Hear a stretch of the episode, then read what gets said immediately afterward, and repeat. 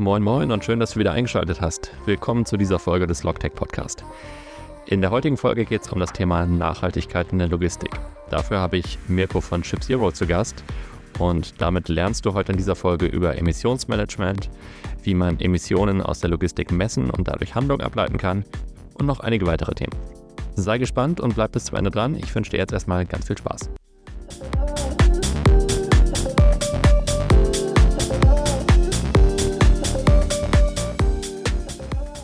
Hallo Mirko, willkommen im Logtech Podcast. Moin, Steffen, schön, dass ich da sein darf. Ja, freut mich sehr. Auch ein, ein weiteres äh, Nordlicht, zumindest jetzt äh, aktuell im Norden. Ähm, genau, zum Start vielleicht, äh, erzähl uns doch mal ganz kurz, was Ship Zero genau macht und wie ihr auf die Idee gekommen seid. Ja, ich würde äh, mit dem zweiten Teil der Frage anfangen. Ähm, nämlich, wir haben gemerkt, so ein bisschen aus dem, dem Background der, der Tech-Bubble, aus der ich eigentlich komme, mhm. ähm, und dann rüber geswitcht in die Nachhaltigkeit, ähm, dass dieses ganze Thema Nachhaltigkeitsreporting, Dekarbonisierung digital eigentlich gar nicht funktioniert aktuell. Ähm, und dann sind wir, wie du gesagt hast, schon in Hamburg ansässig und ähm, deshalb immer mit Logistik verbandelt gewesen. Und entsprechend mhm. haben wir dann gemerkt, dass auch in der Logistik das Thema Nachhaltigkeit und Daten nicht funktioniert. Ja. Ähm, dann sind wir darauf gekommen, eben Ship Zero zu gründen, um das Thema Emissionsdatenmanagement ähm, aus einer Hand Ende zu Ende abbilden zu können. Also Ship Zero ist am Ende ein Data as a Service Produkt, mit dem wir sowohl die Transportunternehmer selbst, als auch die Forwarder, als auch diejenigen, die eben Transporte einkaufen, äh, mit Daten versorgen. Mhm. Okay, spannend. Das heißt, da ähm, gibt ihr dann sozusagen eine Übersicht, wie viele äh, Emissionen in, in welchen Zeiträumen sozusagen aufgelaufen sind. Genau, das wäre sozusagen die ganz, ganz, ganz High-Level-Ebene. Ähm, wir versuchen natürlich so tief und so granular wie möglich da reinzukommen. Also wir sind wirklich sehr, sehr spezialisiert auf den Logistikbereich. Ähm, das heißt, wir gehen immer auf Shipment-Ebene runter, mhm. sodass du wirklich sagen kannst, okay, auf dieser Palette Erdbeeren, die von Hamburg nach München gefahren wurden, ähm, sind 8,79 Kilogramm CO2 emittiert worden. Mhm. Okay. Das heißt dann auch wirklich auf, nicht nur auf Transportebene, sondern auch so ein bisschen auf Order-Ebene, also dass man das direkt zumatchen kann zu seinen bestehenden Ordern?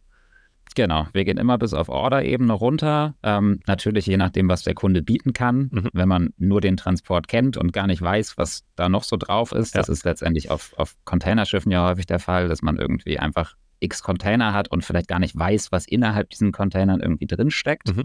Dann ist das eben die kleinste Ebene, die wir kennen. Im Truck-Bereich ähm, ist es durchaus ähm, ja, datenseitig komplex, aber genau das machen wir eben und sonst könnte es ja auch jeder tun.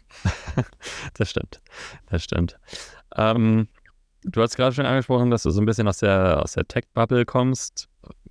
Wie haben deine vorherigen Stationen irgendwie damit zu tun, ähm, was ihr heute bei Ship Zero macht oder was, was hat dich davon vielleicht geprägt? Ja, am allermeisten wahrscheinlich. Also ich habe irgendwann mal ganz in der Vergangenheit Wirtschaftsinformatik studiert und bin danach in die, in die Beratung gegangen, was so Business Intelligence, Datenmanagement, Datenstrategien angeht. Mhm.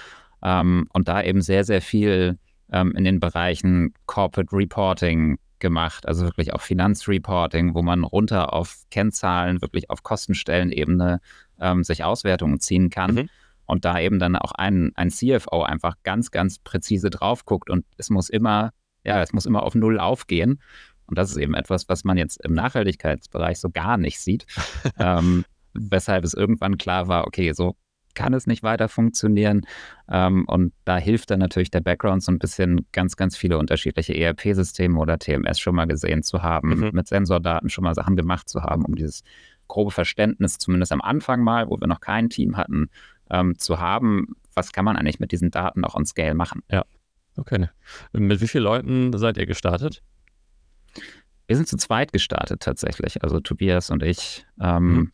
Tobias kenne ich schon aus der, aus der Schulzeit und ähm, sind da auch recht komplementär unterwegs. Also ich habe eher den technischen Background und er hat eher den, den strategischen Produkt-Background. Mhm. Ähm, von daher hat das so zum Start ganz gut gepasst. Ja, cool. Ja, das ist ja immer relativ äh, gut, sage ich mal, wenn man gerade zum Start in eben unterschiedliche Disziplinen kennt äh, oder mit, in, mit ins Unternehmen bringt. Super wichtig, ja, super wichtig. Und deswegen sind wir auch quasi als erste Person, die wir mit ans Bord geholt haben, ähm, mit Martin jemanden, der ein bisschen mehr den Marktblick hat, also ein bisschen mehr, mehr Sales, Customer Success mhm. ähm, Hintergrund hat, ähm, weil das einfach noch so ein, so ein Puzzleteil war, wo wir sehr schnell gemerkt haben, wir sind nicht diejenigen, die ähm, auf Messen sehr, sehr viele Menschen ansprechen. Ja. Das ist einfach ein anderer Typ Mensch und von daher passte das auch sehr, sehr gut direkt als erste, erste Neuperson. Ja, cool. Wie viele Leute seid ihr jetzt im, im Sommer mittlerweile? Drei oder äh, seid ihr noch weiter gewachsen seitdem? Wir sind jetzt in Hamburg 32 Leute, 31 Leute ähm, und eine Person sitzt in Berlin, der Rest ist tatsächlich hier. Mhm. Ähm, da sind wir auch sehr, sehr stolz drauf, weil das so ein, so ein, so ein cooles Teamgefüge irgendwie mit sich bringt. Ähm, haben ein paar Werkstudenten, ein paar Praktikanten dabei, aber die meisten sind tatsächlich Vollzeit hier und ähm, mhm. sehr, sehr cooles, sehr, sehr diverses, sehr, sehr buntes Team geworden. Ähm, das macht sehr viel Spaß. Ja, cool. Und tatsächlich auch mit einer richtigen Office-Kultur, also ähm, dass man sich wirklich im Büro auch trifft. Das ist tatsächlich so, ja. Und ich finde auch, es ist immer, es ist alles auch Lebenszeit und es soll cool sein, ähm, das, was man macht. Man soll Spaß dabei haben und das geht mir persönlich jedenfalls so, dass das viel, viel besser funktioniert, wenn man sich trifft ähm, mhm. und auch die kleinen Frustrationen, die man zwischendurch mal hat, gemeinsam ausleben kann, genauso wie die kleinen Erfolgserlebnisse, die man zwischendurch hat, gemeinsam ausleben kann. Ja. Ähm, und gerade in einem wachsenden Umfeld, wenn du jeden Monat irgendwie ein, zwei Leute dazu bekommst, ist es einfach super hilfreich, wenn die vor Ort sind und diesen Kaffeetalk mitbekommen. Worum geht es gerade? Was sind Challenges? Ja. Ähm, auch die Industrie ist ja nicht ganz einfach für, für Leute, die das noch nie vorher irgendwie damit zu tun hatten. Mhm. Da hilft es einfach sehr, wenn man so über den Schreibtisch Dinge mitbekommt und ähm, ja, darüber auch lernt. Ja, cool. Und äh, nochmal zurück zum Produkt. Kannst du nochmal irgendwie beschreiben, welche verschiedenen Funktionalitäten ihr sozusagen abbietet, äh, anbietet? Also was kann, kann euer Kunde alles für Services von euch bekommen? Ja, also der Haupt Triggerpunkt bei den meisten Unternehmen ist tatsächlich erstmal das Thema Reporting, also erstmal Transparenz reinbekommen mhm. ähm, in das, was aktuell wirklich passiert, beziehungsweise so nah wie möglich ranzukommen an das, was wirklich passiert. Weil eine 1 zu 1 Abdeckung Reality in Emissionen wird man nicht hinbekommen, mhm. jedenfalls nicht dieses, nächstes und auch nicht in drei, vier Jahren. Ähm, Dafür muss man natürlich ganz, ganz granular, ganz tief in die Daten rein und zum Beispiel tracken, was jeder einzelne Truck für jede einzelne Sendung verbraucht hat. Ja. Also es ist schon so ein Bottom-up-Approach, den wir da nehmen, ähm, sodass die Kunden am Ende, denen ist es egal. Ne? Also da muss einfach ein auditierbares Reporting erstmal rauskommen, ja. damit die sagen können, hier, die Zahl ist so, die ist auch nicht anders, die ist nach einer Methodology, also nach einem Framework berechnet, auf das wir uns verlassen können und das, auf das sich auch unsere Kunden verlassen können. Ja. Das ist so der, der allererste Schritt. Und dann geht es natürlich in Richtung Benchmarks zum Beispiel, wie, äh, wie sind unterschiedliche Subdienstleister ähm, gegeneinander gebenchmarkt, also wer ist irgendwie effizienter, wer hat mehr Volumen, mhm. ähm, wer fährt auf welchen Modalen, welche Sendungen, ähm, sodass man darüber ein bisschen optimieren kann. Und dann geht es natürlich hinten raus ähm, wirklich auch in die, in die Optimierung, zum Beispiel in andere Fuel-Types, also ob ich jetzt mit LNG fahre, HVO fahre, Diesel fahre, elektrisch fahre, ähm, aber genauso eben natürlich der, der, der Klassiker Evergreen ähm, Modalshift, also was kann ich von Straße auf Schiene zum Beispiel bringen mhm. oder von Luft auf See. Okay. Und wie kommt ihr an diese Informationen zu den Transporten? Also Punkt 1, woher wisst ihr überhaupt, welche Transporte stattfinden?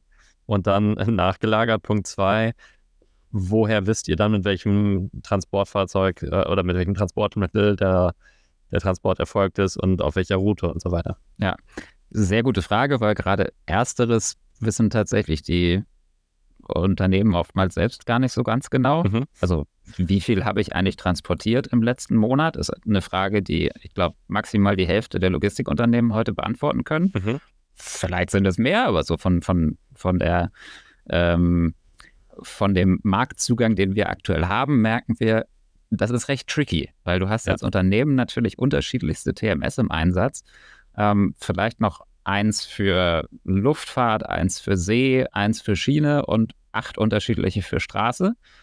Ähm, das heißt, überhaupt erstmal den Überblick zu bekommen, was haben wir eigentlich an Volumen, äh, was schippen wir, ist schon so ein bisschen die erste Challenge. Ja. Ähm, das heißt, da verstehen wir uns auch so ein bisschen als ein Aggregator, der darüber hinaus, also über dieses Emissionsdatenthema hinaus, auch noch Insights liefern kann über die eigene Transportstruktur.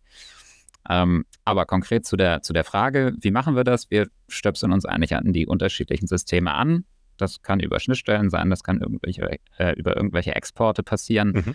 Ähm, verarbeiten das bei uns und reichern es eben dann zum Beispiel an durch externe Energiedaten, aber eben auch um äh, Primärdaten, die eben direkt aus den Trucks, aus den Vessels kommen, ähm, sodass wir die Verbräuche dann eben matchen können zu dem, was in den Systemen drin steht. Ne? Und das ist dann algorithmisch das, was sehr, sehr spannend ist, Mhm. ähm, was nicht ganz trivial ist und recht rechenintensiv ist, ähm, wo man aber dadurch natürlich eine sehr hohe ähm, Datenqualität auch reinkriegen kann. Okay, aber das heißt schon, dass ihr auch auf Daten der Transporteure selbst zugreift?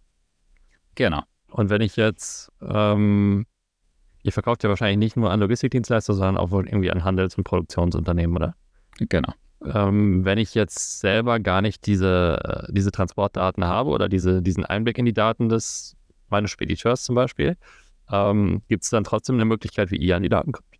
Ja, also unsere Kunden, das wäre dann in dem Fall das Handelsunternehmen. Mhm. Ähm, und das Handelsunternehmen weiß ja zumindest, welche Order es mal irgendwie beauftragt hat. Ja. Na, und das ist die Ebene, an der wir ansetzen und wo wir so- sozusagen sagen, jede, jede Granularität, die ihr uns bieten könnt, reichern wir am Ende sozusagen als Endresult Mhm. ist das Allereinfachste, wir geben euch dafür den Emissionswert. Na, und das ist dann das Ergebnis ähm, von der Qualität her, ist sehr, sehr stark davon abhängig, welche Daten wir noch bekommen Mhm. wenn du uns nur sagst, von Hamburg nach Shanghai, dann, jo, modellieren wir halt was, Mhm. ähm, was sozusagen so ein bisschen nach bestem Wissen und Gewissen, ähm, in der Praxis aber eben nach den entsprechenden Standards, nach dem GLEC Framework in dem Fall, Okay. ähm, vom Smart Freight Center, ähm, modellieren wir es im ersten Schritt. Und je mehr Infos wir haben, also Beispiel, wir wissen, das ist mit einem Euro 6 Diesel zum Hafen gebracht worden und von da aus mit, der, äh, mit dem Schiff XY äh, nach Shanghai gebracht worden, Mhm. ähm, dann ist das schon deutlich näher dran. Und wenn wir dann noch die Echtverbräuche kennen von den Vessels, von den Trucks, die eingesetzt wurden und wissen, wie viel da drauf war Mhm. in Summe im Vergleich zu der einen Sendung, dann können wir es halt tatsächlich eins zu eins zuordnen. Also da Okay. gibt es so eine, so eine mehrstufige, ähm, mehrstufige Qualitätsskala. Für Mhm. unseren Kunden picken wir dann entsprechend immer die gerade bestmögliche, sodass man nicht, wenn man in einem Bereich gar nichts weiß, ähm, sozusagen alles modellieren muss, weil Ja. das würde irgendwie wenig Sinn machen, sondern wir versuchen immer da so tief wie möglich reinzugehen, ähm, wo eben die Informationen da sind, wo man sie irgendwo herbekommen kann. Mhm. Was sind zum Beispiel, wenn wir jetzt irgendwie aus Seefracht schauen oder so, was sind da die, die Datenquellen? Wie kommt ihr daran? Ist das direkt über den Carrier dann? Ja, da gibt es zum Beispiel so diese Noon Reports, wo man eben sehen kann, wie viel Treibstoff am Ende verbraucht wurde von einem Zeitpunkt A zu einem Zeitpunkt B. Echt? Okay. Ähm, und daraus kann man eben dann ableiten, wie viel ein, ein Schiff zum Beispiel verbraucht hat. Mhm. Ähm, meistens, wenn man an diese Daten nicht rankommt, kann man sich aber zumindest die sozusagen die tatsächlich gefahrene Route ermitteln ähm, und anhand der Schiffsklassen ähm, einen wahrscheinlichen Verbrauch und eine wahrscheinliche Emissionsleistung ähm, ableiten, Mhm. weil es natürlich ein Unterschied ist, ob das ein Schiff war, was irgendwie 2000 Container transportieren kann oder 20.000 Container alleine von der Effizienz. Ja, ja, okay, stimmt, klar. Gibt es nicht sogar auch jetzt irgendwie ab nächsten, übernächsten Jahr ein Gesetz, wonach ich als Unternehmen verpflichtet bin, meine Emissionen zu messen? Genau, also auf EU-Ebene müssen tatsächlich ähm, bestimmte Unternehmengruppen, also es hängt dann davon ab, wie groß das Unternehmen ist, Mhm. ähm, wie viel Mitarbeiter, wie viel Umsatz. Ähm, die ganz, ganz Großen müssen es sowieso schon. Ähm, und jetzt sind es eben sehr, sehr viele Mittelständler, auch größere Mittelständler eben, die jetzt ab Geschäftsjahr 24 ähm, diese Werte genauso reporten müssen. Okay. Ähm, ich glaube, das ist halt noch ein Bereich, der sehr, sehr ähm, in der Entwicklung ist einfach. Also niemand weiß so hundertprozentig, was im nächsten, im übernächsten, in drei Jahren ist. Mhm. Ähm, aber das macht das Ganze auch irgendwie aus. Man kann sich halt noch positionieren. Ne? Also man kann sich tatsächlich aktuell noch Wettbewerbsvorteile verschaffen, mhm. ähm, was halt in drei, vier, fünf Jahren wahrscheinlich nicht mehr ganz so einfach möglich sein wird. Ja, na cool. Das heißt wahrscheinlich ab Anfang Dezember klingelt es bei euch Sturm, äh, weil allen Leuten auffällt, oh, wir brauchen ja im nächsten Jahr ein Reporting. Ja, das ist wahrscheinlich tatsächlich ein bisschen wie ähm, ja, damals, als plötzlich alle ihre Cookie-Banner und so ja. ähm, auf die Webseiten packen mussten. Genau. Ähm, ja, weiß ich nicht, du, du kennst ja die Logistik auch ganz gut und du weißt dann wahrscheinlich auch, dass viele solche Entscheidungen dann doch wieder am Ende Last Minute getroffen werden, weil das Operative bis dahin halt wichtiger ist. Ja. Das ist irgendwie so, so ein Klassiker gefühlt in, in der Logistik. So, ah ja, da haben wir ja noch drei Monate. Ähm, dann lass uns das nächsten Monat entscheiden. Ja. Und genau das Gleiche kommt dann, ah ja, jetzt haben wir ja noch zwei Monate, lass es kommen, machen wir nächsten Monat. ähm, und na klar, die ganz, ganz Großen, die wissen, was Sache ist. Und bei denen dauert es aber natürlich auch deutlich länger, diese Umstellung, dass man sowas jetzt reporten muss. Ähm, bei den kleineren kann man das eben auch in ein, zwei Monaten hinbekommen. Ja. Ja, aber das ist tatsächlich, wie du sagst, äh, in der Logistik meistens so, egal ob auf Spediteursseite oder auf äh, Seite der Verlader. Es ist meistens so, dass dann irgendwie ähm, der operative Alltag die, den, ja, den Tag bestimmt und dann eben wirklich äh, so pro strategische Projekte, die irgendwie wichtig sind und wie, wo vielleicht auch Deadlines hinterstehen, äh, wirklich so lange aufgeschoben werden, bis es wirklich gar nicht mehr anders geht oder bis man über die Deadline drüber ist. Genau. Das, aber gut, im ersten Schritt kann man es auch nachvollziehen. Ne? Das Zeug muss ankommen, ja. dann ist der Kunde happy und der Kunde ist erstmal das Wichtigste das ist bei uns ja auch nicht anders. Das stimmt. Also ja. der Kunde ist das Wichtigste und strategische Themen hängen dann manchmal eben ein bisschen hinterher. Nur bei einem größeren Unternehmen, wo man eigentlich die Ressourcen haben sollte, ähm, auch weitsichtig zu agieren, gerade irgendwie im strategischen Bereich auf, der, auf dem Schirm zu haben, was regulativ irgendwie passiert, fand ich es manchmal schon etwas ich sag mal, befremdlich, ähm, wenn man dann in einer, in einer Vorstandssitzung eingeladen wurde und erzählt, was so die nächsten Jahre passiert regulativ ähm, und die Leute einen mit großen Augen angucken und sagen, ja, aber das, also doch nicht jetzt ab 2024, oder? Das haben wir doch, haben wir doch schon noch länger Zeit. meine, äh, ich habe mir das nicht ausgedacht. das ist, äh, kommt eben von anderen Stellen. Ähm, aber wenn man in dem Bereich unterwegs ist, ah, sollte man sich zumindest ganz, ganz grob damit irgendwie auseinandergesetzt haben. Ja, ja stimmt. Da bin ich vollkommen bei dir. Ähm, ihr sprecht auf eurer Website von datenbasierten Reduktionspotenzialen. Ähm, ich glaube, so habe ich es richtig abgeschrieben. Ähm, kannst du mal ein Beispiel geben, wie Unternehmen die Informationen nutz nutzen können, um da dann auch wirklich Emissionen zu reduzieren? Mhm, klar. Also erstmal das Thema Reduktionspotenziale, ähm, da gibt es natürlich ganz, ganz viele. Ne? Also, mhm. und datenbasiert heißt für uns im allerersten Schritt erstmal, wir wollen weg vom Bauchgefühl ähm, hin zu so einem wirklichen Emissionscontrolling. So ein mhm. bisschen das, was ich vorhin gesagt hatte. Wir wollen eigentlich dahin, dass es wie eine Finanzkennzahl messbar ist, bis auf den Cent runter. Ja. Und du würdest ja auch im Controlling-System äh, nicht hingehen und sagen, ja, ich habe das Gefühl, irgendwie sind unsere Kosten in, ähm, im Bereich äh, HR zu hoch ähm, lass uns da mal was machen. Ne? Also man würde sich ja schon die Kennzahlen angucken und ja. sagen, ah ja, das geht hier gerade durch die Decke. Von daher, das ist sozusagen der allererste Punkt, dass wir wirklich das Ganze granular messbar machen wollen. Ähm, und dann kann es zu den Reduktionspotenzialen kommen. Und als Beispiel vielleicht, ähm, es muss halt unternehmensweit analysiert werden, wo welche Emissionen entstehen. Ne? Also gerade über irgendwelche Business Units, über irgendwelche Standorte hinweg ähm, es ist aktuell halt noch super schwierig, ähm, solche Potenziale zu erkennen, weil die Oversight fehlt. Ne? Also wenn du nicht das Gesamtbild hast, mhm. ist es super schwierig, sinnvolle Aktionen überhaupt abzuleiten, weil du weißt nicht, ob du irgendwem anders ähm, gerade den Boden unter den Füßen wegziehst, wenn du sagst, hier dürfen wir jetzt nicht mehr auf der Straße, sondern auf der Schiene transportieren. Mhm. Aber eine andere Business Unit braucht vielleicht genau diesen Straßenzugang, weil sie irgendwo ins Hinterland müssen. Ja. Also das ist das allererste, dass man erstmal wirklich sagt, okay, wir schaffen es, die ganzen Transportdaten ähm, des gesamten Corporate zusammenzubringen, sodass sowas überhaupt erst möglich wird. Weil vorher ist es super schwierig. Ja. Und genau, das, wir hatten vorhin schon das Thema ähm, Modalshift. Also wenn du sozusagen auf, auf Sendungsebene ausweisen kannst, wie viel so eine Verlagerung von Luft auf Seefracht tatsächlich bringt an Emissionsreduktion. Mhm. Also das können wir ja modellieren. Das Dafür braucht man nicht sozusagen die, die Echtdaten von beiden Varianten, sondern das lässt sich ja modellieren, ja. wie viel Prozent die Einspareffekte äh, das Einsparpotenzial ist. Ähm, dann steigt natürlich auch das, ähm, die, die Bereitschaft, in sowas zu investieren, weil du den, den Return tatsächlich siehst. Also bisher war es immer so, ja, wollen wir vielleicht eine neue Flotte irgendwie anschaffen ähm, oder irgendwo mal elektrifizieren. Aber du hattest nie was Quantifizierbares dabei, wo du sagst, ah, okay, dadurch sparen wir jetzt 28 Tonnen CO2 ein.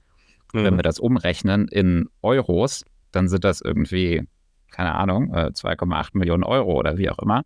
Ähm, dann aber auch jedes Jahr. Ja. Das heißt, es ist wirklich dieses, ähm, die Basis dafür schaffen, dass solche Rechnungen überhaupt mal möglich sind. Okay. Ja, cool. Um dann äh, eben auch wirklich intern vernünftig datenbasiert vorzutragen, welche Investitionen sich lohnen könnten oder welche eben auch nicht. Genau, und es geht ja auch darum, dass du die Hebel da ansetzt, wo sie sinnvoll sind. Ja. Also es geht ja nicht darum, am Ende auf einer Relation, die aber fast nichts ausmacht, ähm, vielleicht mal ein E-Fahrzeug hinzustellen, sondern es geht ja darum zu sehen, ah, okay, ich habe meine fünf großen Relationen in Europa, die machen irgendwie 30 Prozent von meinem Gesamtfootprint aus. Mhm. Und da will ich jetzt um 10 Prozent jedes Jahr runterkommen. Und das hat halt wirklich einen Hebel auf meinen Gesamtfootprint als Unternehmen. Und da müssen wir hinkommen, dass wir nicht. Es ist gut, wenn man Nitty-Gritty ein bisschen optimiert. Das ist auch richtig so und ohne das wird es auch nicht gehen. Aber mindestens so wichtig, um nicht zu sagen deutlich wichtiger, ähm, ist es halt die großen Hebel anzugehen und, ja. und da wirklich die, die Potenziale zu erkennen im ersten Schritt und dann halt das Ganze anzupacken. Mhm. Ja. Und wenn du so über eure Kundenbasis hinweg mal schaust, äh, seid ihr dann vorrangig schon mit irgendwie Logistikern in Kontakt oder sind vorrangig eure Kunden Logistiker oder eben diese Handelsunternehmen, Produktionsunternehmen, wie auch immer? Ähm, beides, vorrangig würde ich sagen Logistiker, weil ein bisschen wegen der Gewichtung, wir haben ja eigentlich drei Kundensegmente. Das eine sind die Shipper, also die jetzt, wie du gesagt hast, Handelsunternehmen oder natürlich auch produzierende Unternehmen. Mhm. Ähm, dann haben wir die Carrier auf der anderen Seite, ja. die tatsächlich die, die Hardware ownen und am Ende irgendwie auf der Straße unterwegs sind. Und dann haben wir natürlich die Forwarder noch in der Mitte, ähm, die teilweise eine eigene Flotte haben, teilweise auch nicht. Ähm, hm, ganz unterschiedlich. Mhm. Das heißt, wir haben eigentlich drei Segmente und wenn man die gleichgewichtet, dann ist da natürlich schon alleine dadurch ein Übergewicht auf der Logistikerseite. Stimmt, ja. Mm. Und für uns sind natürlich dann auch die Carrier insofern sehr ähm, wichtig und spannend, weil wir damit den Primärdaten, weil die sind am Ende ja der Asset Owner, mhm. ähm, mit den Primärdaten auch gegenüber der ähm, produzierenden Unternehmen zum Beispiel ähm, ein spannendes Angebot haben, weil wir sagen, guck mal, ähm, bei uns auf der Plattform sind halt die Carrier A, B, C, D, mit denen arbeitest du auch zusammen. Ja. Ähm, das heißt, hier können wir schon Primärdaten für dich liefern. Ah, cool. Ja, stimmt. Da gibt der eine Kunde dem nächsten Kunden einen Vorteil. Auch nicht schlecht.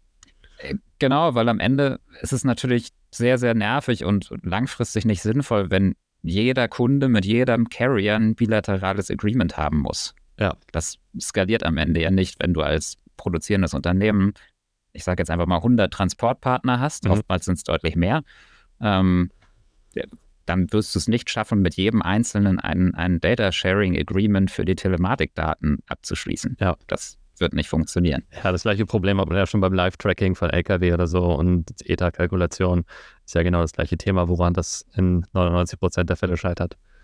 Genau. Und da kommt, also das ist sozusagen der erste Schritt und der zweite Schritt ist natürlich für ETA brauchst du am Ende in Anführungsstrichen nur äh, eben das Geotracing. Mhm. Ähm, wir brauchen ja auch noch den Verbrauch. Und der würde halt allerspätestens nicht weitergegeben werden von dem ja. äh, Logistiker, von dem Carrier äh, an seinen Kunden, ähm, weil da immer so ein bisschen die Angst mitschwingt, oh Gott, dann äh, stellen sie uns ja am Preis drücken. Ja. Ja, ja cool. Ein, äh, gutes Konzept auf jeden Fall. Ähm, und wenn jetzt ein Kunde sagt, er startet mit euch, wie ungefähr kann man sich einen Onboarding-Prozess vorstellen? Ähm, wie lange dauert das? Wie, wie, viel Zeit muss man da auf Kundenseite investieren? Das ist natürlich eine sehr, sehr pauschale Frage, ähm, aber vielleicht den ersten Teil der Frage kann man noch ganz gut beantworten. Also eigentlich ist der Onboarding-Prozess ganz simpel. Also wir binden halt einerseits die Quellsysteme der Kunden an. Mhm. Ähm, das heißt, ab da fließen die Daten durch unser System, durch unsere Schichten, durch Reinigung, Anreicherung, Auswertung durch. Und dann kann der Kunde sie sich entweder über die Plattform oder die API zu sich entweder ins System zurückziehen oder halt über die Plattform äh, Reports generieren und dann rausschicken. Mhm. So, das ist das, das ganz, ganz grobe Konzept. Erstmal recht easy. Ähm, für globale Unternehmen, die halt zehn unterschiedliche TMS haben, ähm, geht es natürlich dann im ersten Schritt auch darum, die erstmal anzuzapfen äh, ja. und zu verstehen, was da passiert. Das heißt, da ist es natürlich so, dass wir, dadurch, dass wir das jetzt schon x-mal gemacht haben und auch ein Team haben, was wirklich fokussiert genau das tut, ähm, hoffen, deutlich besser als andere zu verstehen, was eigentlich in diesen Systemen passiert, ähm, weil die nicht immer ganz intuitiv sind, sagen wir mal so.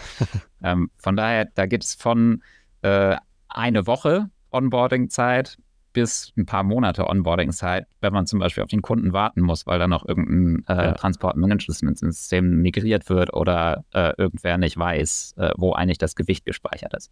Okay. Ja, ja gut, mit Schnittstellen sowieso immer noch ein, ein schwieriges Thema, aber ich könnte mir vorstellen, dass gerade auch kleinere Kunden das wahrscheinlich ab und zu dem Upload dann einfach machen, oder? Genau. Das ist dann einfach so ein, die, die bauen sich dann einen Batch-Job oder so, der läuft dann äh, entweder jeden Tag oder jede Woche oder jeden Monat. Ja. Ähm, und dann werden die Daten halt bei uns in den Cloud-Speicher geschoben. Also da versuchen wir halt so, so offen wie möglich zu sein, damit es halt keinerlei Barrieren gibt. Ja. Und das, also wir haben halt den, den, die Tech-DNA sozusagen bei uns ja drin, ähm, die in der Logistik eher nicht so da ist. Und ja. das wollen wir natürlich auch ausspielen und sagen, wir automatisieren das eigentlich für euch. Ihr werft uns irgendwas rüber ähm, und wir kommen damit klar. Mhm. Ja, cool. Also Customer Service First sozusagen. Ist so, ist so. Man muss halt das Thema, ähm, finde ich, auf jeden Fall so angehen, dass die Einstiegsbarrieren so niedrig wie möglich sind. Also dadurch, dass das Thema noch so neu ist für viele, für viele Unternehmen, ähm, die sagen halt, ja, aber wir haben das doch die letzten 30 Jahre auch ohne gemacht und jetzt sollen wir hier auch noch so viel Aufwand betreiben. Im ersten Schritt, ja, ihr müsst jetzt ein bisschen Auf, äh, Aufwand betreiben, da werdet ihr nicht drum rumkommen. Ähm, das geht von Datenqualität bis Automatisierung. Ähm, aber das, was wir machen können, das nehmen wir euch halt auch ab. Ja. Ja, ja, ist glaube ich auch wichtig, um da einfach ein bisschen Geschwindigkeit reinzukriegen und die Unternehmen dazu zu bekommen, das nicht irgendwie wieder noch weiter aufzuschieben oder äh, was weiß ich, an die IT-Abteilung abzuwälzen, die dann irgendwann sich wieder zurückmeldet. Äh, das ist, glaube ich, schon, schon gut, wenn man das Ganze irgendwie über zeitnah zu den Gesprächen, die halt stattfinden, noch wirklich abschließt. Genau. Und auch Ausreden nehmen. Ne, also es ja. gibt immer viele Ausreden, so ja, aber dafür haben wir hier nicht die Kapazität. Ähm, da muss man sagen, nee, braucht ihr auch nicht. Ihr braucht die Kapazität nicht haben. Ähm, wir können den Bereich Nachhaltigkeit auch so tackeln. Ne? Also mhm. da muss man nicht, es muss nicht alles perfekt sein, um damit mal anzufangen. Ja. Na cool. Meine kurze äh, Zwischenfrage, ich bin gespannt, was du antwortest. Wenn Ship Zero ein Fahrzeug wäre, welches wäre das und warum? Fahrzeug. Ähm, ich werde ganz, ähm, ganz klassisch und stumpf, weil ähm, wenn ich hier ins Office gucke, mhm. sehe ich sehr, sehr viele Fahrräder. Deswegen werde ich auf dem Fahrrad gehen, weil das einfach sehr, sehr nachhaltig ist und man kommt damit sehr, sehr schnell genau dahin, wo man muss. Mhm. Ähm, das ist vielleicht logistikseitig ähm, nicht die perfekte Antwort, aber für den Stadtverkehr ist es ähm, die perfekte Lösung. Ja, ja, ich glaube, ein Lastenfahrrad ist auch logistisch äh, im Kommen. Ne? Zumindest gibt es ja einige Sehr. innerstädtische Konzepte, wo es auch mit Lastenrädern äh, gut mit Logistik vorangeht. Das ist richtig, sehr emissionseffizient. ja, cool. Apropos Stadt, ähm, wir hatten es anfangs schon kurz gesagt, ihr sitzt in, in Hamburg. Hat das für euch irgendwelche positiven Einflüsse auf Beziehungen zu, zu Kunden? Seid ihr irgendwie näher dran? Seht ihr da irgendwie einen Standortvorteil für euch? Ja und nein. Also nein, weil ich glaube, durch Corona ist es jetzt schon so, dass man fast alles eben sowieso remote macht, mhm. ähm, sodass selbst wenn man Kunden in, in und um Hamburg hat, ähm, die Intro-Calls trotzdem äh, digital passieren. Ja. Meistens, nicht immer. Ähm, aber auf der anderen Seite ist es so, wenn man sich dann persönlich trifft, kommen meistens halt nochmal deutlich bessere Sachen bei raus, als wenn man äh, nur in Anführungsstrichen das Ganze digital macht. Von daher, wenn, dann würde ich sagen, die, die kurzen Wege ähm, zu potenziellen Kunden ähm, oder auch zu Bestandskunden sind immer sehr, sehr hilfreich. Ähm, dann kann man sich eben auch einfach mal so treffen, ohne dafür irgendwie den ganzen Tag unterwegs zu sein. Und das Zweite ist natürlich so ein bisschen, dass das Innovationsökosystem hier ist schon auf Logistik zugeschnitten, kann man sagen. Also Hamburg mhm. hat ja jetzt nicht unfassbar viele ähm, ich sage jetzt mal, große DAX-Konzerne, die irgendwie ein großes Ökosystem darum aufgebaut hätten. Ja. Ähm, aber in der Logistik ist es schon ein Hub und es gibt natürlich auch ja, so ein paar Institutionen, wie jetzt zum Beispiel der, der Digital Hub Logistics, in dem wir auch lange ähm, Mieter gewesen sind, mhm. ähm, die einfach ein, ein super Ansprechpartner ähm, waren und sind ähm, für alle Themen rund um Innovation in der, in der Logistik. Na cool. Äh, seid ihr beim Hub Day zufällig in zwei Wochen? Nächste Woche? Übernächste Woche? Da werden wir da sein, ja. Ich persönlich nicht, äh, aber mindestens eine Kollegin und ich tippe auch noch ein, zwei andere Leute, weil das sind Luftlinie 300 Meter von unserem Office. Na cool. Ich bin tatsächlich auch da. Dann machen wir da mal ganz kurz Werbung für den äh, Hub Day im Digital Hub Logistics in Hamburg. Äh, das Datum fehlt mir gerade. Es ist nächste Woche. Das ist der 9.11.? Nächste Woche Donnerstag müsste das sein. Ja, es kommt, kommt hin. Ungefähr so.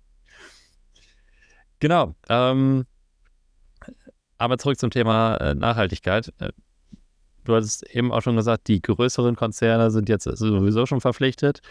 Ähm, merkt ihr irgendwie in den Gesprächen mit Unternehmen, dass da schon ein Druck aufgebaut wird untereinander, ähm, dass man irgendwie zum Reporting für Nachhaltigkeit besser werden muss?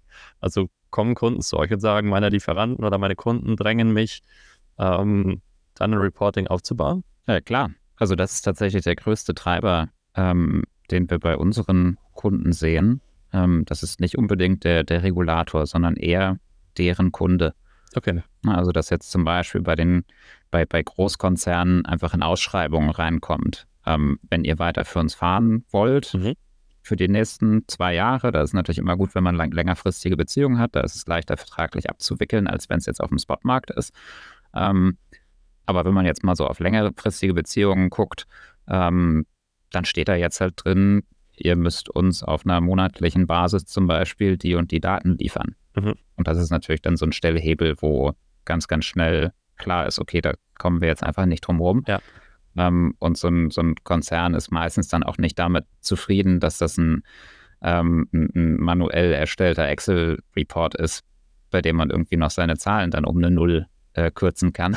Äh, das ist in der Praxis ja so gewesen, muss man ja ganz ehrlich sagen. Also ja. da ist einfach, da wurden irgendwelche Zahlen reingeschrieben ähm, und auf Rückfrage dann nochmal korrigiert, weil das hat halt irgendwie nicht so gut gepasst, weil das konnte halt eh keiner nachrechnen. Ja. Und da kommen wir jetzt langsam von weg, weil halt auch äh, Wirtschaftsprüfer sich jetzt Emissionsdaten angucken, weil sie halt relevant werden, auch auf dem Finanzmarkt. Mhm. Ähm, und wenn dann da mal zehn Tage lang irgendein Wirtschaftsprüfer äh, im Office sitzt und die Leute vom Arbeiten abhält und währenddessen noch sehr, sehr viel Geld kostet, ähm, dann war das auch schon ein, zwei Mal so der Impuls, sich vielleicht doch eine, äh, eine Softwarelösung dafür zu holen. Mhm. Okay. Und ich meine, es gibt ja im Zusammenhang mit Nachhaltigkeit und so weiter immer wieder irgendwie Vorwürfe, gerade an größere Unternehmen, ähm, dass auch viel einfach nur unter dem Aspekt Greenwashing ähm, eingeführt wird oder zumindest nach außen promotet wird. Siehst du irgendwie eine Gefahr, dass ihr vielleicht dazu beitragt oder siehst du es eher andersrum, ähm, dass ihr da Greenwashing vielleicht auch in gewisser Weise verhindert, weil ihr faktenbasiert äh, Reports generiert? Ähm, also wir können natürlich nicht dafür sorgen, dass unsere Kunden am Ende das nicht dafür nutzen, um Greenwashing zu betreiben. Ähm, auf der anderen Seite würde ich auch sagen, dass jedes Unternehmen, was sich damit ernsthaft auseinandersetzt und das datenbasiert tut, mhm. ähm, auch darüber sprechen dürfen sollte. Ich finde mal, diese, diese, dieses Greenwashing versus kein Greenwashing ist manchmal ein, ein, Übergang, der sehr, sehr schwierig ist. Also es gibt halt Grauzonen dazwischen. Ja. Natürlich wird jetzt nicht ein Unternehmen hingehen und sagen, äh, wir haben die und die Emissionsintensität ähm, und das ist noch ziemlich schlecht aktuell.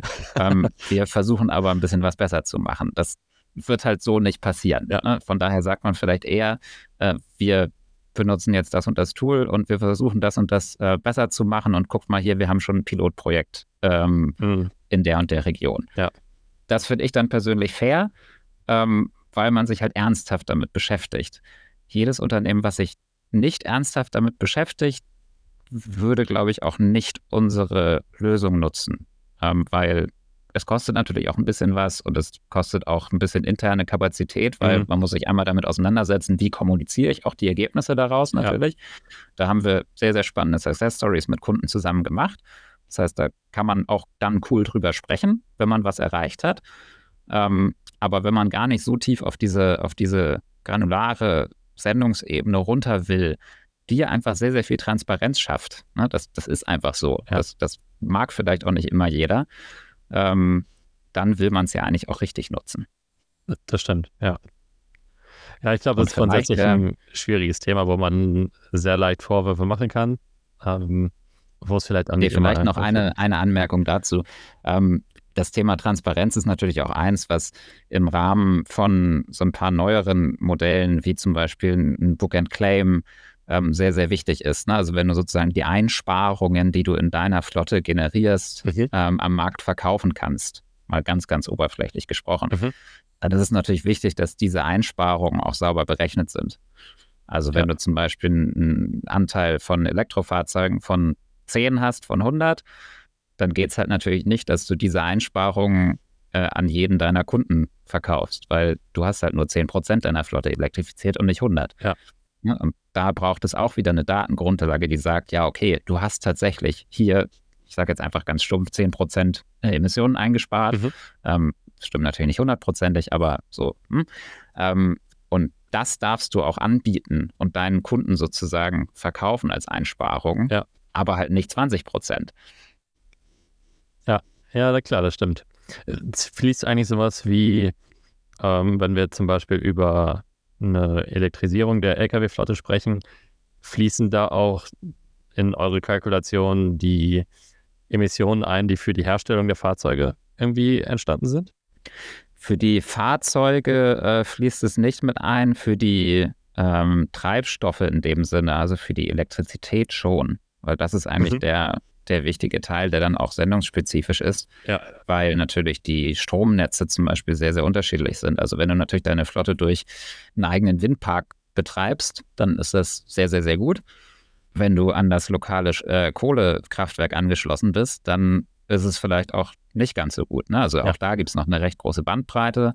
Ähm, und das ist dann auch wieder länderspezifisch zum Beispiel, weil wenn du in Frankreich unterwegs bist, dann bist du auf Atomstrom unterwegs. Wenn du in Polen unterwegs bist, bist du mehr auf Kohlestrom unterwegs. Ähm, das heißt, dass, da gibt es durchaus relevante Unterschiede, ähm, die selbst innerhalb von einem äh, Energieträger, also in dem Fall Strom, äh, nochmal einen großen Unterschied ausmachen. Ja, ja okay, klar. Das äh, gehört dann natürlich auf jeden Fall auch mit rein. Okay, ähm, ihr habt äh, dieses Jahr eine Finanzierungsrunde auch abgeschlossen. Ähm, magst du vielleicht mal kurz sagen, wie ihr grundsätzlich so vorher finanziert gewesen seid? Seid ihr, ähm, sag ich mal, bootstrapped mit, äh, mit Kundenumsätzen gewachsen oder wie, wie seid ihr da aufgestellt gewesen? Ja, also wir sind tatsächlich am Anfang äh, sehr lange gebootstrapped. Also wir sind ähm, drei Jahre aus, aus Eigenprojektfinanzierung sozusagen unterwegs gewesen. Mhm. Ähm, was, glaube ich, sehr, sehr gut war, weil man so ein bisschen gelernt hat, auch mit Ressourcen zu wirtschaften. Mhm, ähm, absolut. Und äh, ja, so vor, vor ein, zwei Jahren war das noch nicht so on vogue, dass man sozusagen auch in der, in der Startup-Welt im Wachstum mit Ressourcen ähm, haushält. Ich glaube, das hat sich jetzt in den letzten Monaten, ein, zwei Jahren doch recht stark geändert. Ja. Von daher ist es jetzt, wird es äh, als großer Pluspunkt eigentlich gesehen, dass man das irgendwie mitgemacht hat und auch organisch gewachsen ist am Anfang. Ähm, die Finanzierungsrunde war tatsächlich Ende letzten Jahres. Ähm, ah. Die Kommunikation war nur einen Tick später. Okay. Ähm, das ähm, ja, ist so ein bisschen im Endjahresspurt untergegangen, aber ähm, ist auch nicht das Wichtigste, was wir tun. Von daher ist das auch in Ordnung. Ähm, genau, wir haben drei Investoren reingeholt, Rethink Mobility, dann Tsunami ähm, und Rainmaking Impact. Also das sind drei Investoren, die so ein bisschen diese Range von Logistik bis Nachhaltigkeit abbilden mhm. und von daher ein sehr, sehr guter Mix für uns sind. Ja, cool. Und ähm, was sind so für euch die, die nächsten Schritte daraus oder was ist das? Jetzt habt ihr wahrscheinlich schon, schon einiges davon erledigt, aber was ist so der Plan, wofür das eingesammelte Geld sozusagen verwendet werden sollte? Ja, also im, im Grunde geht es natürlich darum, unser Team so aufzustellen, dass es für, für die Skalierung sehr, sehr gut äh, funktioniert. Ne? Also wir waren, ich glaube, als wir die Finanzierungsrunde geschlossen haben, waren wir ich sage jetzt einfach mal 15 Leute. Mhm. Ähm, jetzt ist es das Doppelte. Das heißt, da konnten wir eben schon auch sozusagen direkt in sehr, sehr gute Leute investieren. Ja. Dann natürlich Sales aufbauen, ähm, aber auch Produktentwicklung aufbauen, Tech weiter aufbauen, also alle Themen Backend, Frontend, DevOps und so weiter und so fort, was man halt braucht, um irgendwie ein, ein Produkt auch skalierbar hinzustellen. Ähm, das ist, denke ich mal, das, äh, der, der, Kern des, des Investments. Ne? Also das ja. Team ähm, ist einfach das Aller, Allerwichtigste bei uns. Und ja, dann geht es natürlich auch darum, konkrete Themen zu entwickeln. Also gerade angesprochen, so, so, ein Thema wie Book and Claim ist nicht ganz trivial, ähm, aber es hat halt einen riesen Hebel auf, äh, auf Dekarbonisierung. Und ähm, da fließt einiges an, an Entwicklung rein, damit wir unseren Kunden das dann am Ende eben auch wieder auditierbar, rechtssicher mhm. äh, anbieten können. Ja, cool. Von der Skalierung her, wie weit seid ihr aktuell über die Grenzen von Deutschland hinaus sozusagen tätig? Also wir haben Kunden außerhalb von Deutschland. Wir fokussieren unseren Vertrieb nicht auf außerhalb von Deutschland, rein aus Kapazitätsgründen bisher. Mhm. Ähm, aber alles rund um Deutschland sind wir, glaube ich, gut im Austausch. Was ähm, noch nicht so stark auf der Agenda ist, ist aktuell ähm, US und, und Asia. Mhm. Aber wir sehen schon, dass der, dass der amerikanische Markt gerade ähm, sehr, sehr relevant werden wird. Es weiß nur niemand so genau wann. Also es ist jetzt noch nicht klar, ob das jetzt in drei Monaten soweit ist oder in drei Jahren soweit ist. Ja. Ähm, das hängt natürlich auch mal ein bisschen mit dem politischen Umfeld da ab äh, oder damit zusammen. Äh, wenn man so ein bisschen reinhorcht, sagt man irgendwie, ja, die sind so zwei, drei, fünf Jahre äh, hinter der EU in, im, im, Bereich Regulierung. Mhm. Ähm, das heißt, da wird es wahrscheinlich noch ein, zwei Jahre dauern, aber dann ist es natürlich ein sehr, sehr spannender Markt für uns auch. Ja, und ist wahrscheinlich ja auch vom Prozess her jetzt nicht so groß anders in eurem Bereich, ne? Also ich glaube, die. Es ist völlig egal, ne? Es ist völlig egal, wo ähm, das Unternehmen seinen Hauptsitz hat, sozusagen. Ja. Ähm, weil die Kunden, die wir jetzt haben, haben ja auch globale Transportketten. Das heißt, da ändert sich nichts. Ne? Also irgendein ja. Produzent, der in Deutschland sein Hauptquartier hat, hat ja trotzdem in China Werke und in Brasilien Werke äh, und in Mexiko Werke. Das heißt, da passiert sowieso Logistik auf, einer, auf einem globalen Scale. Und datenseitig ist es am Ende genau das Gleiche. Ja. Ja, das ist natürlich äh, dann sehr praktisch, wenn man weiter skalieren möchte. Die Challenges sind tatsächlich sehr, sehr ähnlich. Ne? Ja. Klar, es gibt irgendwie dann nochmal Unterschiede in der, in der, Regulierung, was muss reported werden. Mhm. Ähm, muss es irgendwie nach Scope 1, 2, 3 aufgesplittet werden, muss das nicht passieren. Ähm, dann auch wieder die Themen wie Energienetze sind unterschiedlich, Fahrzeugtypen sind unterschiedlich, all solche Dinge, aber das sind eher so operative Feinheiten mhm. als jetzt wirklich prozessuale. Ja, na cool. Du, wir haben seit ähm, einigen Folgen es so gemacht, dass wir am Ende der Folge, wo wir uns jetzt so langsam hinbewegen, ähm, du eine Frage gestellt bekommst, die der letzte Gast dir gestellt hat. Und ähm, der letzte Gast von der Folge, die du bisher noch gar nicht hören konntest, ähm, ist Philipp Hüning von Logistikbude. Und er hat die Frage gestellt, ohne dass er wusste, wem er sie stellt. Ähm, welches Thema ist es, mit dem das nächste Logtech-Unternehmen richtig groß wird? Richtig groß, also er hat es darauf bezogen, äh, in der Vergangenheit hätte man wahrscheinlich gesagt, wer wäre das nächste Logtech-Unicorn? Ähm, aus welchem Bereich kommt das? Äh, da es ja aber aktuell mit den Bewertungen nicht mehr so ist wie in den letzten Jahren, äh, hat er sich dann darauf ein bisschen zurückgefasst und gesagt, okay, ähm, mit welchem Thema wird das nächste Logtech-Unternehmen richtig groß? Ah, ganz, ganz schwierig, ganz, ganz schwierig. Aber ich würde mich darauf festlegen, zu sagen, auf die ähm, nachhaltigen Fuel Types oder generell auf die unterschiedlichen Fuel Types. Das ist für mich ein Thema, was sehr, sehr komplex ist, mhm. ähm, was noch nicht wirklich ähm, produktisiert ist ähm, und wo einfach super viel Potenzial nicht nur im Nachhaltigkeitsbereich, sondern einfach auch im, im monetären Bereich drin steckt. Also mhm. was passiert, wenn du eine Flotte jetzt auf Wasserstoff umstellst? Macht das Sinn? Macht das keinen Sinn?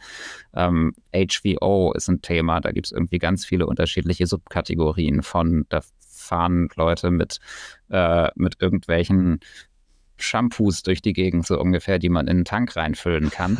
ähm, das ist einfach ein, ein Riesenbereich, wo man sehr, sehr viele nachhaltige Kraftstoffe einsetzen kann. Mhm. Ähm, aber es sowohl regulatorisch ähm, als auch wirtschaftlich noch gar nicht so richtig ausgeschöpft ist und noch gar nicht klar ist, in welche Richtung das geht. Ja. Ähm, da gibt es einfach sehr, sehr viele Technologien.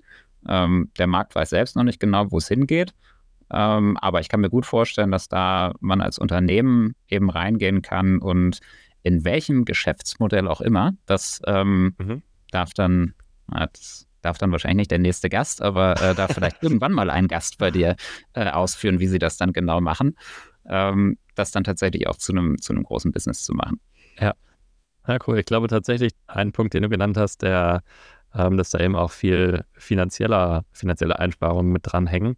Ich glaube, das ist unter anderem auch ein sehr, sehr wichtiges Kriterium, ob man als Unternehmen groß wird oder nicht. Weil, ja, absolut. Äh, zumindest absolut. macht es den, den Vertriebsprozess für das Unternehmen natürlich um einiges einfacher, wenn es auch wirklich monetäre Einsparungen gibt. Das stimmt, wobei da natürlich auch ein paar große Player in dem Markt drin sind. Ne? Also die, ja. die Shells dieser Welt, die eben dafür auch irgendwie den, den Fuß in der Tür haben wollen. Ähm, da kann es dann wahrscheinlich schon sein, dass man auch mal so dezent rausgedrückt wird aus so einem Markt. Aber es ist natürlich insofern spannend, dass es einfach auch für alle Modale eine riesige Challenge ist. Und ich bin mir noch nicht sicher, ob man das unter einen Hut kriegen kann, weil einfach im, im Luftfahrtbereich mit, mit SAF ja ganz andere Sachen relevant sind als in der Schifffahrt zum Beispiel, wo man ja. irgendwie sagt, ja, vielleicht Ammoniak oder so langfristig ähm, und dann auf der Straße mit Elektrifizierung oder was auch immer am Ende die, die Lösung sein wird. Ja.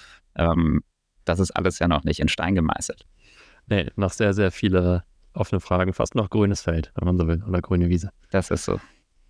Okay, ähm, ja, dann zum Abschluss äh, gerne deine Frage für den nächsten Gast.